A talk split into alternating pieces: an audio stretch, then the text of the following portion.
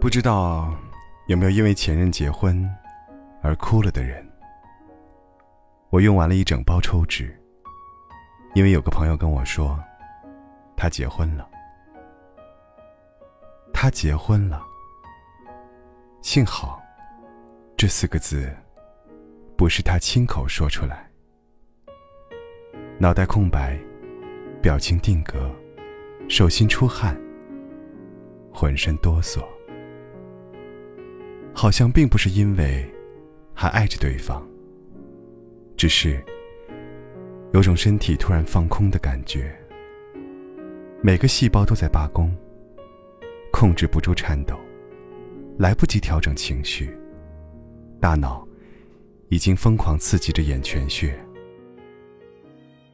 是啊，生老病死，爱恨别离，这通俗易懂的生存法则。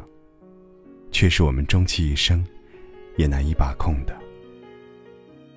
一旦发生，措手不及。总有人问：我们为什么没在一起？知道小新为什么不和小丸子在一起吗？因为他答应要和小白永远在一起，所以最后小丸子吻了花轮。时光是月老，也是小三。其实每一段恋情，都是上天的恩赐。即使离分许久，初始之景，就像一幅浅江山水，永远表在内心。风花雪月，灯火阑珊。那段过往的时光，让曾经的生死攸关。变成日后的无关痛痒。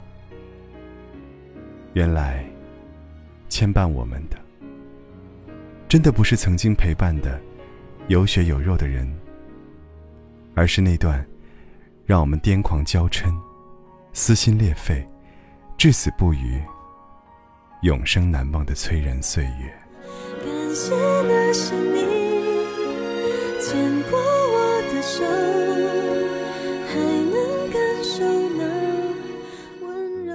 又听到了这首歌，感谢那时你牵过我的手，可惜不是你陪我到最后。大概谁都有过这样的感受吧。但就像莫文蔚总结过往恋情时说的，每段感情都是课堂，教给我想要的东西。所以，失去的恋人，也不要把他想得太糟。虽然没能陪你到最后，但每一个你爱过的人，总会留下一份生命的礼物，我还看得见。可惜不是你陪我到最后，曾一起走却走失那。